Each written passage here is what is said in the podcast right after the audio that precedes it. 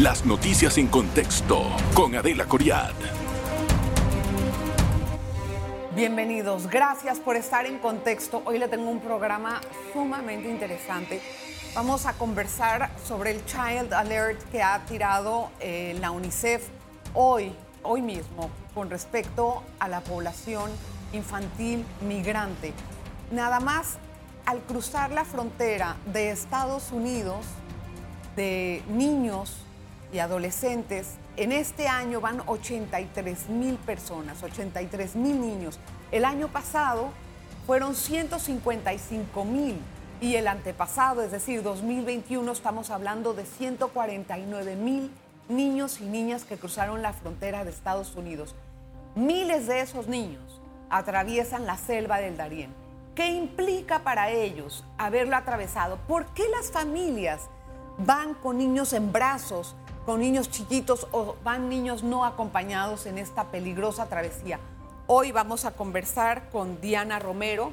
Ella es eh, precisamente especialista de emergencias de UNICEF Panamá, a quien agradezco muchísimo su, su, asistencia. Gracias, Dianita. A ti, gracias por, la invitación, Adelita. Al contrario. Diana, hoy la UNICEF anunció, o sea, emitió el Child Alert como una forma de elevar la preocupación de los niños migrantes alrededor del mundo. Nosotros vamos a tocar el tema de Panamá porque es, eh, bueno, es el que tú te especializas y creo que es de gran interés para toda la audiencia. A mí me gustaría que me resumas en pocas palabras de qué se trata este Child Alert y qué pretende. Bueno, eh, UNICEF emite una alerta global donde visualiza qué está pasando con los niños en los contextos de migración. Sabemos que el tema de migración a nivel global está incrementando, que es una situación que no solamente está viviendo América Latina, sino también Europa, Asia y, otros, y otras áreas a nivel global, especialmente también África. Y eh, UNICEF hace un llamado a la acción. Eh, dentro de eso entonces observamos cuáles son esas afectaciones, los impactos y los riesgos que corren los niños y niñas cuando están en situaciones de movilidad, ¿no? No solo cuando están en movimiento, sino antes de que salgan de sus países, durante su tránsito y en el lugar de destino, cuáles son esos retos que tienen para poder vivir sus derechos de manera plena. ¿Y cuáles son? O sea, ¿cómo se ha logrado hacer una medición, una evaluación más bien de todo ese contexto?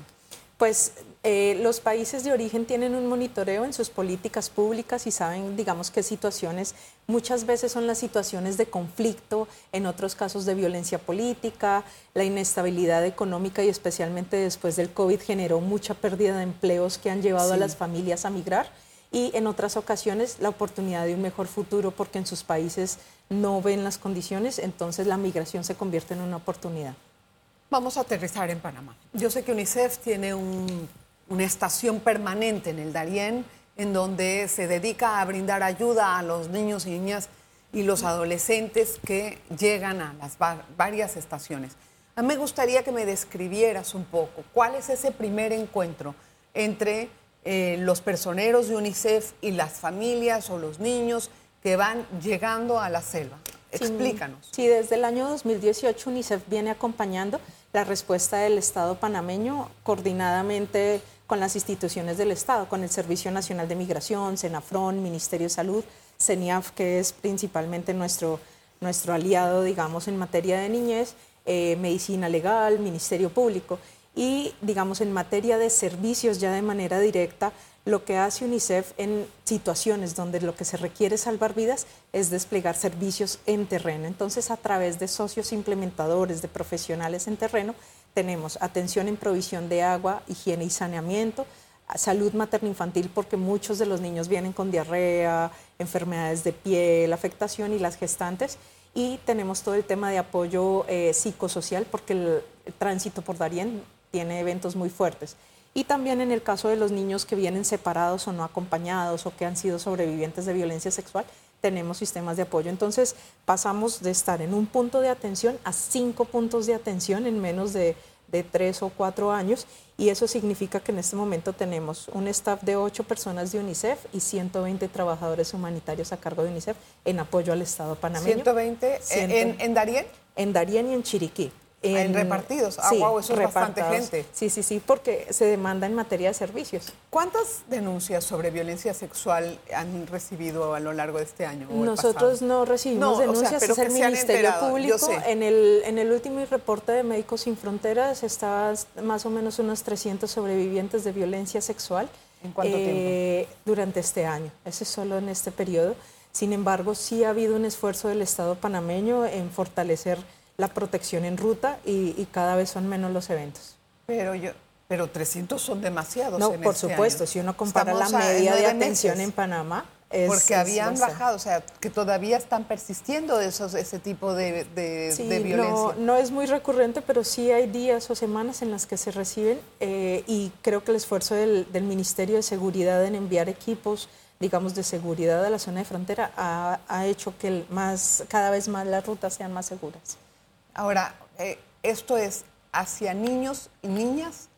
¿Quiénes son las víctimas principalmente de estos abusos? Principalmente mujeres adultas y hay un porcentaje más o menos del 10% de niños, no es muy alto, niños y niñas y adolescentes, pero, pero en su mayoría son mujeres adultas. Qué, qué, grave. Vamos a hablar al regreso acerca de eh, la atención ya en cuanto a anécdotas, las historias que dicen los niños y la forma en cómo migran en conjunto las familias y que nos expliques un poco por qué salen niños no acompañados y un poco de estadísticas si es que tienes al respecto o que nos ayudes a entender ese contexto. No se vaya, le va a gustar la entrevista. gracias. En breve regresamos con En Contexto.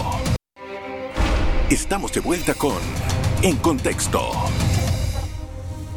Hoy estamos hablando con Diana Romero, es de UNICEF, una persona que está muy enterada sobre la situación que ocurre en el Darién y los niños que transitan por esta zona tan peligrosa. Tenemos un problema en el sentido de que no hemos podido manejar la crisis migratoria. Estamos tratando de hacer en conjunto con la región algunas políticas que más adelante van a salir anunciadas. Pero a mí me gustaría entender por qué viajan los adolescentes no acompañados o niños no acompañados. ¿Qué entienden ustedes por ese término y si significa que no acompañados es nada más de su padre y su madre, pero pueden estar con algunas otras personas conocidas o qué implica eso? Bueno, para Panamá es un fenómeno nuevo. Eh, al, ser el tema de incremento del flujo migratorio un fenómeno reciente, es a partir del año 2018 que se empiezan a detectar en la ruta migratoria de Darien niños, niñas y adolescentes no acompañados. Durante los primeros años 2019, 2020, la mayoría eran niños separados, es decir, niños pequeños que en la ruta, si un padre o madre traía dos niños, pues le delegaba a otro adulto ese niño y llegaba uno o dos días antes y luego se reunificaban. Pero a partir del año anterior empezamos a ver un incremento de adolescentes que viajan solos. Muchas veces ellos viajan para reunificarse con sus familias, otras veces porque las condiciones del conflicto o de la violencia política que están viviendo en sus países hacen que ellos tomen la decisión de migrar para protegerse y las familias los apoyan en eso. Y otras ¿Los apoyan económicamente? Sí, sí porque migrar, migrar tiene un costo. Entonces, eh, para ellos la oportunidad de que lleguen a un lugar donde puedan desarrollarse eh, es una forma de, protegerlos. Entonces, em, tenemos eso, eh, oyendo aquellos que buscan mejores oportunidades y otros que van para reunificarse con sus familiares. Entonces, ¿estos jóvenes de qué edades son generalmente en promedio? Los que están llegando recientemente son adolescentes entre 15 y 17 años. Muchos de ellos estaban ya trabajando y quiere decir que posiblemente habían abandonado su sistema educativo.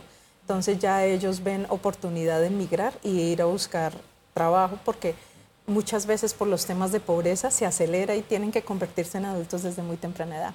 ¿Y de qué nacionalidades son los más frecuentes en ese sentido? Em, generalmente son Venezuela, Ecuador, eh, Colombia, pero también hemos tenido adolescentes de India, Bangladesh y el Estado panameño, digamos, hace esa recepción eh, acompaña y recibe a los niños y hace el proceso de, protección y determinación de interés superior.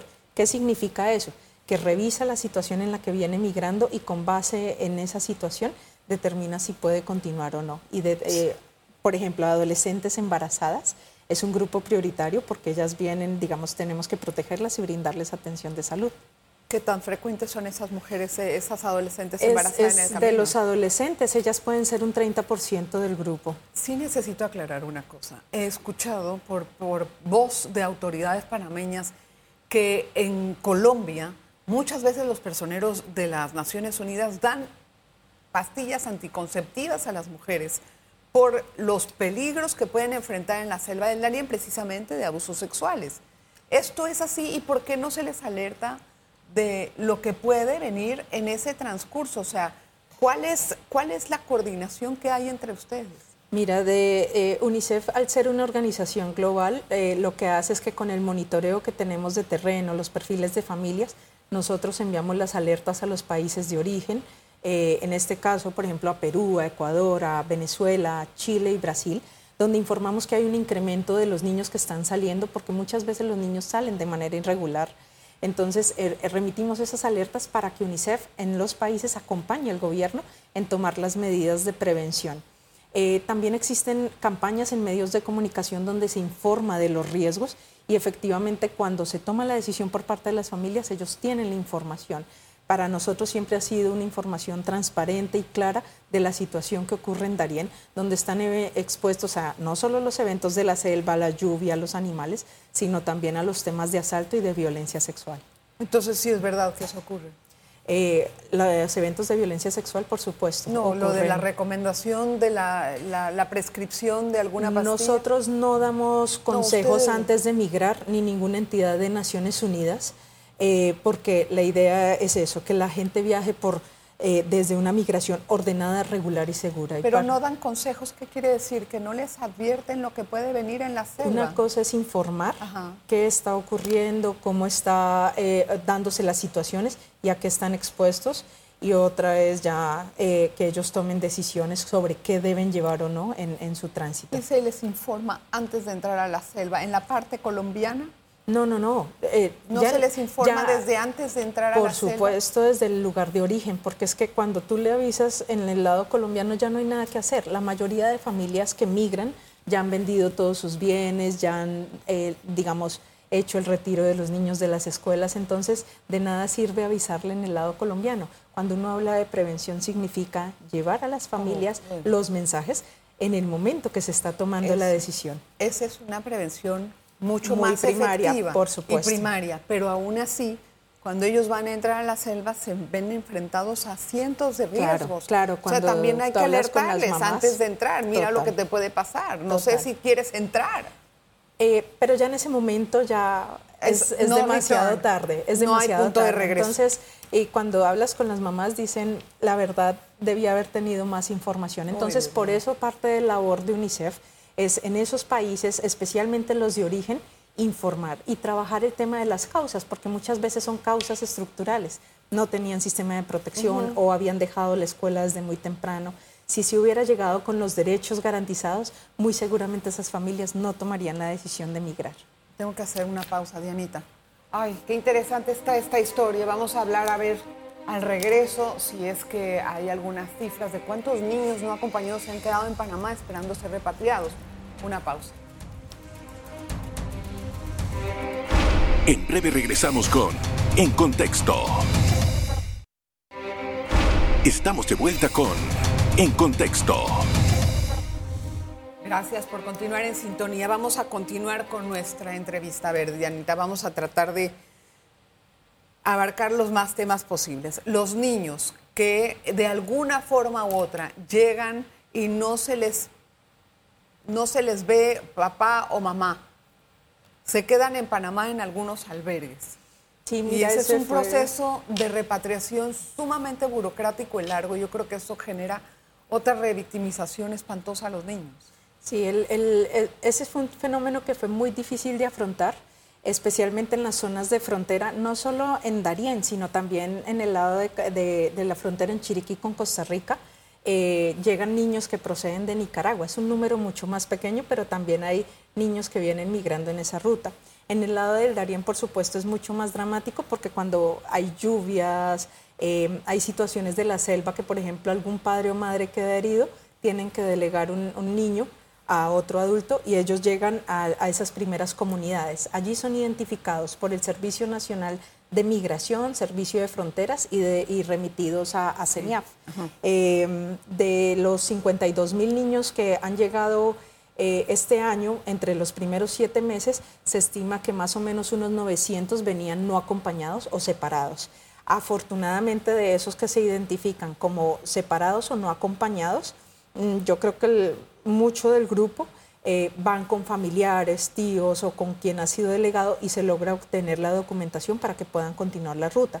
Pero efectivamente hay casos dramáticos donde no se sabe si el padre o madre sobrevivirán al tema de la selva y son remitidos a una casita de protección.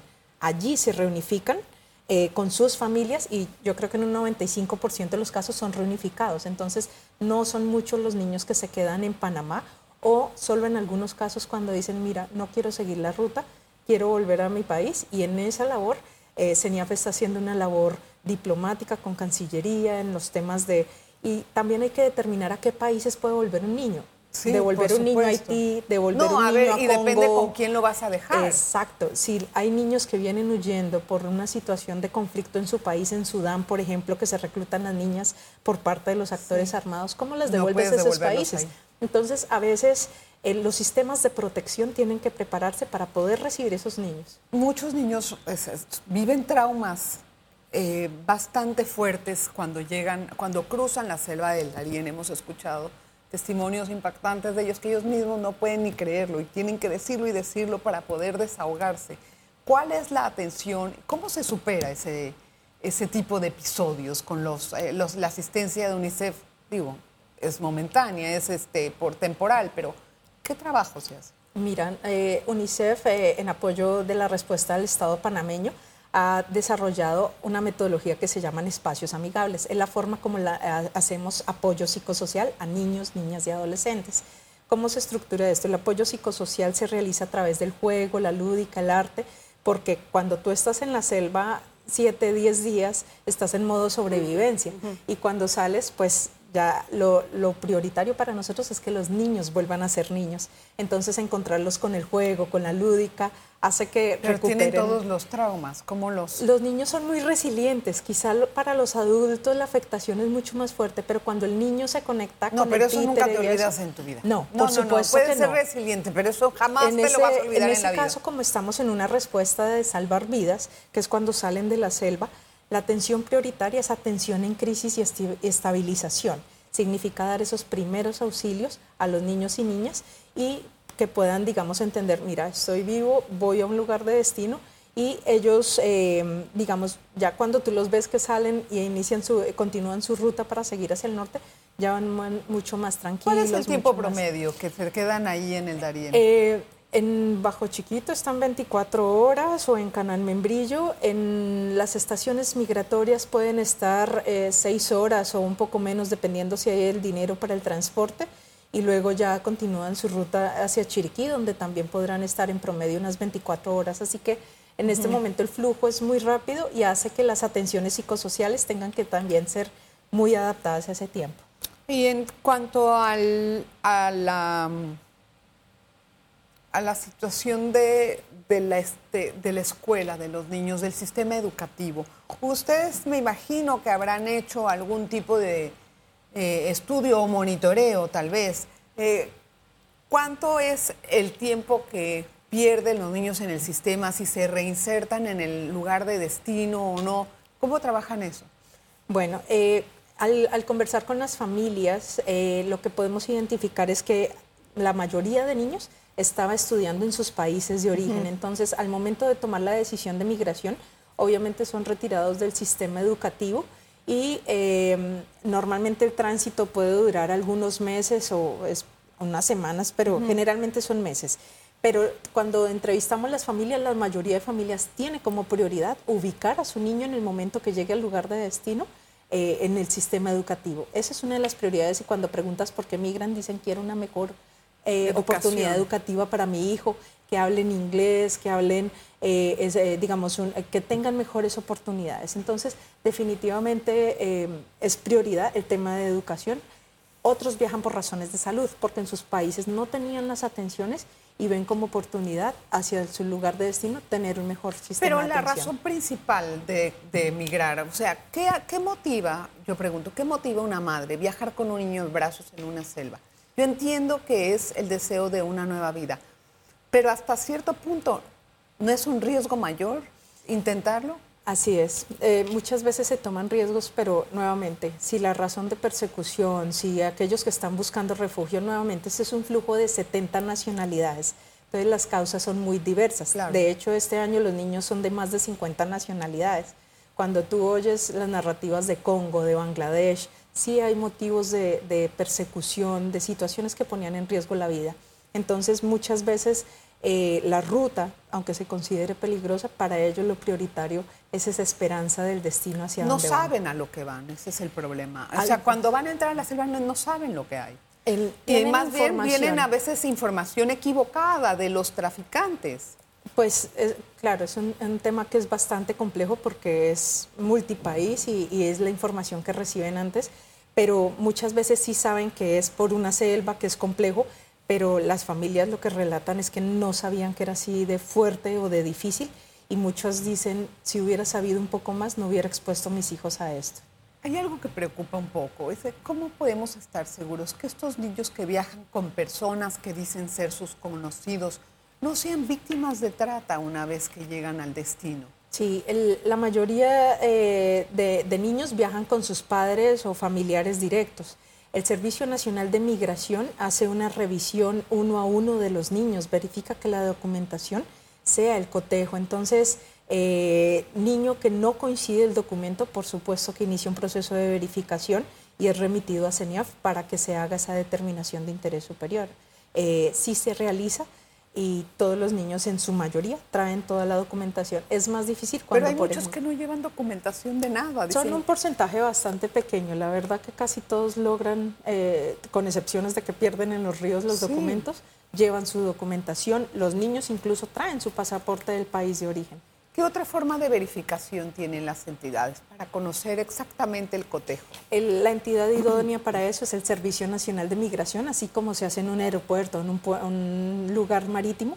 Por supuesto que en- allá en- saliendo de la selva también hay puntos de comparación de documentación y de verificación. ¿Qué es lo que más le preocupa a UNICEF de esta, de esta población migrante, por ejemplo? Pues a UNICEF... Además del número, me imagino, ¿no? Eso iba a decir, la, la- la primera preocupación es el, el tema del incremento de niños. El año pasado teníamos el 16% del flujo migratorio que ingresó en Darién, que fueron casi 250 mil personas, fueron niños, niñas y adolescentes. Eso nos lleva a 40 mil niños. Pone eso en una escuela, 40 mil niños en una escuela es En un número estadio abru- fútbol, eh, lo Por llenan. supuesto, es dos veces un estadio. Y este año el- los números siguen en incremento y los niños han pasado a ser el 21% del flujo. Esto nos lleva a que uno de cada cinco niños, de cada cinco migrantes es un niño, niña o adolescente. Entonces, 52 mil niños en los primeros siete meses, por supuesto que es una alerta. Y para nosotros lo más importante es aunar esfuerzos, Pero no coordinar parar, con el Diana. gobierno. La, la migración va a continuar, no va a parar. ¿Cuál va a ser el trabajo de UNICEF? En nuestro caso tenemos, uno, el apoyo en servicios directo al Estado para salvar vidas. Lo segundo es preparar y fortalecer al Estado para todas esas situaciones que se presentan en violencia sexual, en no acompañados, en cómo prestarse los servicios básicos, pero también las labores de abogacía. Nosotros hacemos constantes llamados a nivel internacional y la ventaja de ser una organización global es que podemos eh, abarcar a todos los países de origen donde alertamos que es un riesgo exponerse a una situación de tránsito por una ruta irregular y estar haciendo un llamado para que se creen esas rutas regulares, se creen otros mecanismos para que puedan acceder de manera regular a esos Para países que de no destino. pasen por, esta, Por por, este peligro para llegar al destino. Gracias. Diana, por estar con nosotros en el contexto. Muchísimas Qué gracias. linda, muchas gracias. Hoy hablamos con Diana Romero. Ella es especialista de emergencias de UNICEF Panamá. Espero que haya sido de su agrado el programa. Nos vemos la próxima. Las noticias en contexto con Adela Coriad.